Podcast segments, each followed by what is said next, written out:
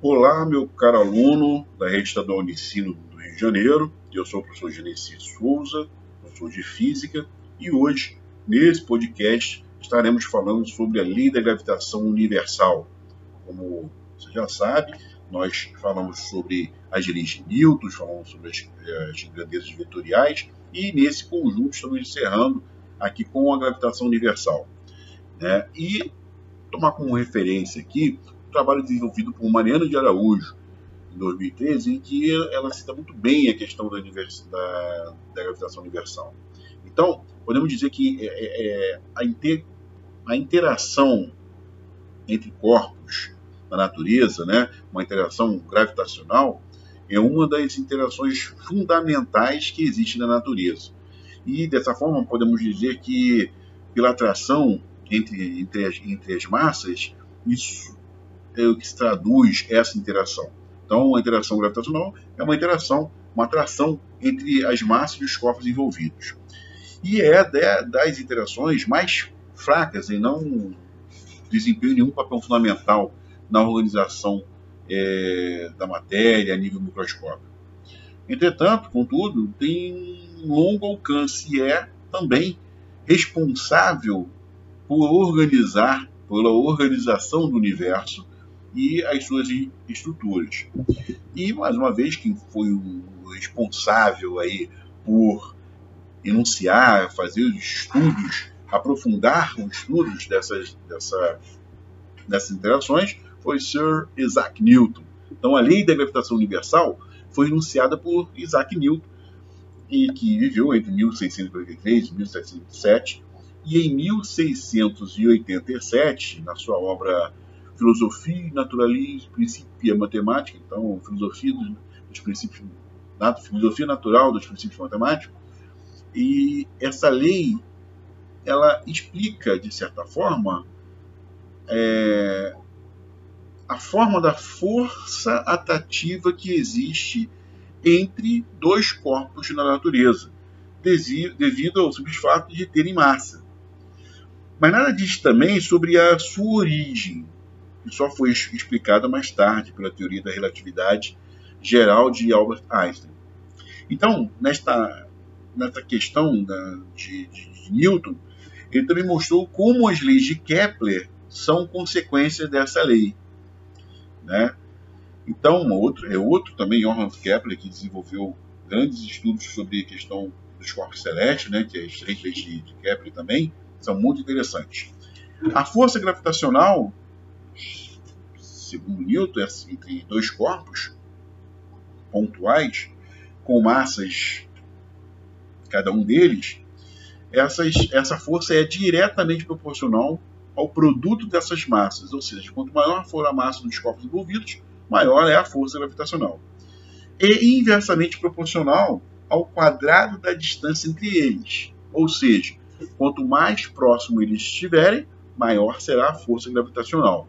Quanto menor, quanto maior for a força entre eles, menor vai ser a força gravitacional. É, essa é essa a ideia. É, a força que tem a direção, a força tem essa direção, a direção da reta que une as massas, os centros de massa desses dois corpos.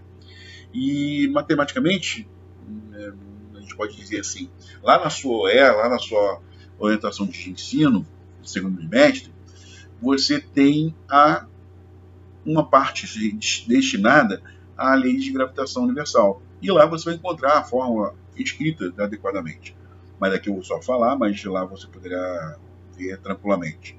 Então a força gravitacional ela é o produto das massas dividido pela distância ao quadrado, multiplicado por uma constante, chamada constante universal, é, constante da gravidade universal, de gravitação universal. Bom, é, nesse, através dessa, dessa forma, pôde-se estudar, pôde também é, trabalhar as leis de Kepler, né? E também trabalhar a questão das, da, do cálculo da força-peso. Apesar de ser válida essa equação, né? Para a maioria dos sistemas gravitacionais observados, há fenômenos que só são explicados utilizando a relatividade geral de Einstein. E é o caso, por exemplo, da precessão da órbita de Mercúrio e da deflexão de raios de luz por efeitos gravitacionais. A relatividade geral é mais utilizada quando é requerida uma extrema precisão nos resultados, ou quando os sistemas envolvem corpos muito massivos ou muito densos. Então nós podemos ter aqui a consideração de dois, de dois sistemas, né? vamos dizer assim, a física até onde Newton pode é, calcular e até, a partir daí o que, que nós vamos poder é, trabalhar com as leis de Einstein, né? a lei da relatividade geral. Bom, mas além disso aí também, então a gente pode resumir assim, ó, que a força gravitacional, que vamos dizer assim, ao estudar isso, né, movimento da Lua, Newton concluiu que a força que faz com que ela esteja constantemente em órbita é do mesmo tipo que a força que a Terra exerce sobre um corpo em sua superfície. E a partir daí criou o que é, essas anotações que nós chamamos de gravitação universal, lei da gravitação universal. Então, lembrando, a lei da gravitação universal de Newton, enunciada, diz que dois corpos atraem-se com força proporcional às suas massas e inversamente proporcional ao quadrado da distância de seus centros de gravidade. Então, quanto mais próximo à superfície da Terra, maior será a força de atração desse do planeta sobre sobre essa sobre nós, né, sobre esses corpos. Quanto mais, quanto maior for a distância, menor será essa intensidade.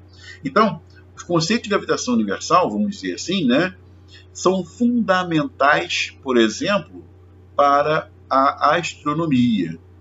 E foi por meio de, desses conceitos né, que é possível calcular massas de planetas, estrelas de, e outras estrelas também desconhecidas, saber como classificar corpos astronômicos através de sua massa, e também a área aparentemente ocupada, por exemplo, de buracos negros, estrelas anãs, planetas, asteroides e etc.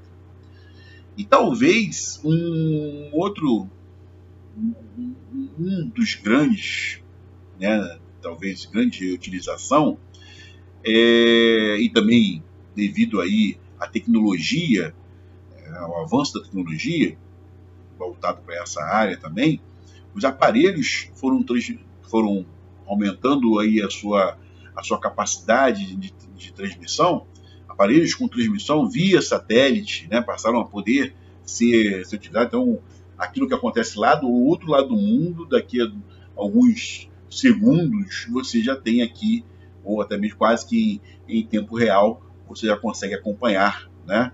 Por exemplo, o GPS, que é um, uma outra invenção também perfeita em função da utilização de satélite, né? que é o Global, Global Position System, que é o sistema de posicionamento global, que permite hoje você triangular a posição, localizar o seu carro, por exemplo.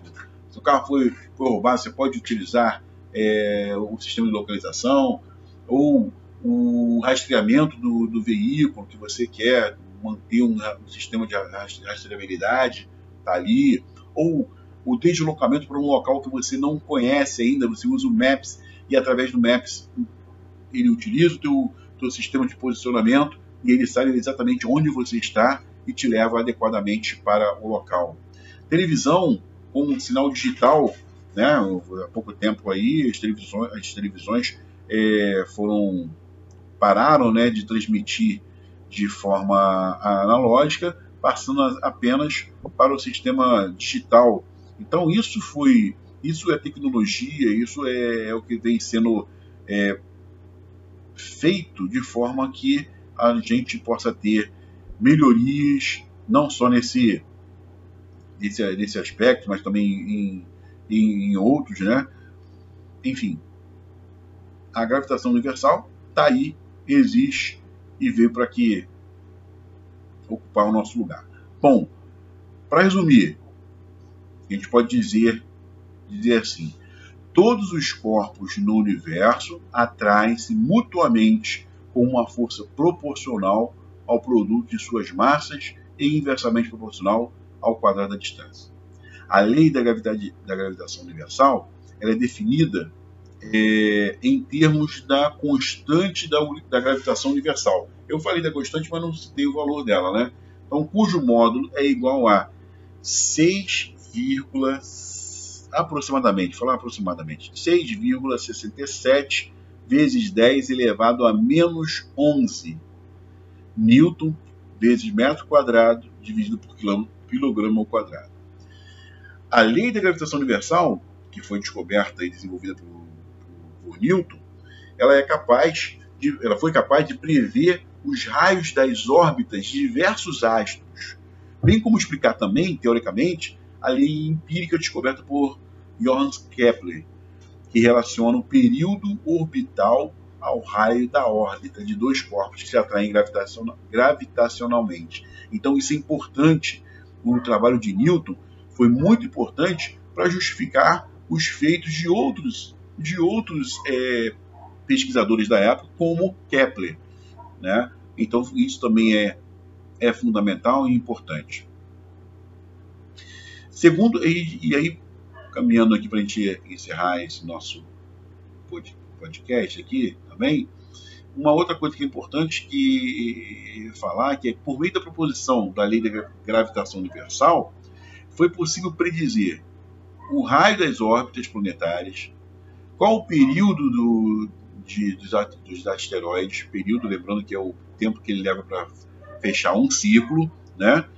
É, eventos astronômicos como eclipses, determinação de massa, raio de planetas, etc, etc, etc. Estrelas, enfim, grande valia para o estudo de, do, do comportamento dos corpos celestes, certo? E aí, a gravitação universal e a terceira lei de Kepler, por exemplo, eu posso dizer que foi um dos indicadores de sucesso da lei da gravitação, foi a capacidade de reproduzir a relação matemática descoberta empiricamente por Johann Kepler, conhecida como lei, lei harmônica. Então veja que interessante. E, é, é, empiricamente, e, Kepler desenvolveu, mas foi Newton que, através da lei da gravitação universal, foi lá e ratificou essa, essa lei. Então, muito, muito interessante. Bom, nós ficamos por aqui nesse podcast. Um grande abraço e um bom estudo.